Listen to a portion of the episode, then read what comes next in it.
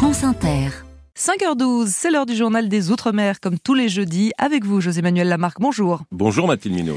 Emmanuel Macron a prévu de se rendre en Guyane dans un mois. Il c'est peu dire qu'il est très attendu sur place, notamment par le président de la collectivité territoriale. Gabriel Serville est en colère quand l'État et les autonomistes corses se reprochent d'un consensus concernant le dossier autonomie, alors que le président de la collectivité de Guyane est toujours à la recherche d'un début de prise en compte des revendications ultramarines par l'État, comme il l'exprime au micro de Nickerson Perdus de Guyane la première. Mon positionnement, il est clair. Je vais exiger de la part du président de la République deux choses. La première, avant de venir en Guyane, qu'il annonce très clairement à la population de Guyane son intention de faire exactement ce qu'ils ont fait pour la Corse, c'est-à-dire répondre favorablement à la demande que nous avons exprimée depuis très longtemps. Et j'ai toujours dit, deuxième chose, qu'ils décident d'ériger l'éradication définitive de l'orpaillage illégal comme étant une grande cause nationale. En dehors de ces deux points-là, je me réserve le droit de participer à cette visite officielle du président de la République en Guyane. Vous vous réservez le droit, ça veut dire qu'il y a une possibilité de boycotter sa visite? Mais je suis très en colère, monsieur Perdu, c'est bien ce que je vous dis. Moi, je n'ai pas envie de jouer.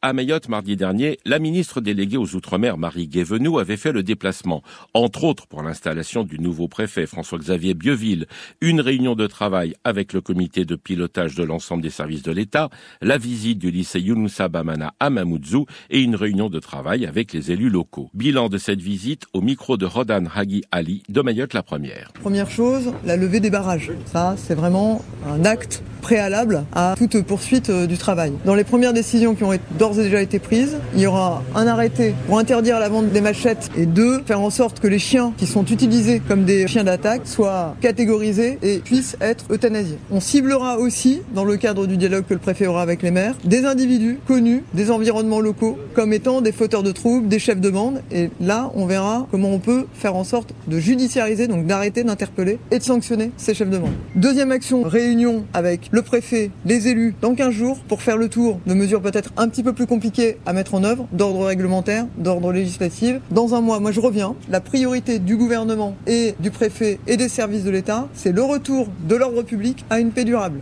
Un statut de l'imam en France, souhaité par le ministre de l'Intérieur Gérald Darmanin pour éviter d'éventuelles dérives, eh bien c'est une évolution qui ne devrait pas changer grand-chose à la Réunion, où la structure de l'islam local est souvent citée en exemple, comme l'explique Olivier Delarichaudy de Réunion la La principale différence réside dans la capacité d'autofinancement des lieux de culte. Ainsi, la grande mosquée de Saint-Denis, la plus ancienne de France, assure son autonomie grâce au loyer des boutiques situées juste en dessous, dans la rue commerçante Maréchal Leclerc. Cette singularité évacue la problématique des influences venues de l'étranger qui existent dans l'Hexagone et que l'État veut réguler avec l'interdiction des imams détachés. De même, sur l'enseignement de l'islam, la Réunion accueille son propre institut de théologie musulmane créé en 1986 au tampon. Les étudiants y apprennent les textes chaque dossier est contrôlé par l'État dans une démarche de transparence, une posture d'équilibre qui pourrait tout de même bénéficier de cette réforme de statut puisqu'elle vise aussi à reconnaître les imams sur le plan économique en leur octroyant une meilleure protection sociale. Enfin Mathilde, en Polynésie, suite aux fortes pluies, la leptospirose est de retour avec une douzaine de cas recensés à l'hôpital, mais ce chiffre pourrait bien augmenter dans les jours qui viennent.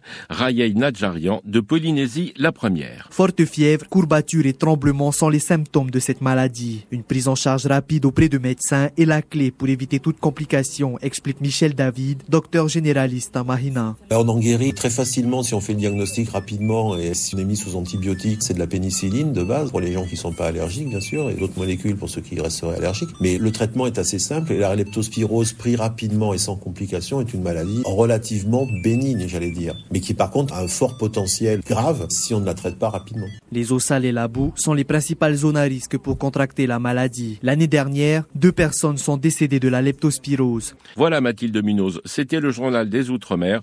Je vous souhaite une bonne journée. Bonne journée José Manuel Lamarque.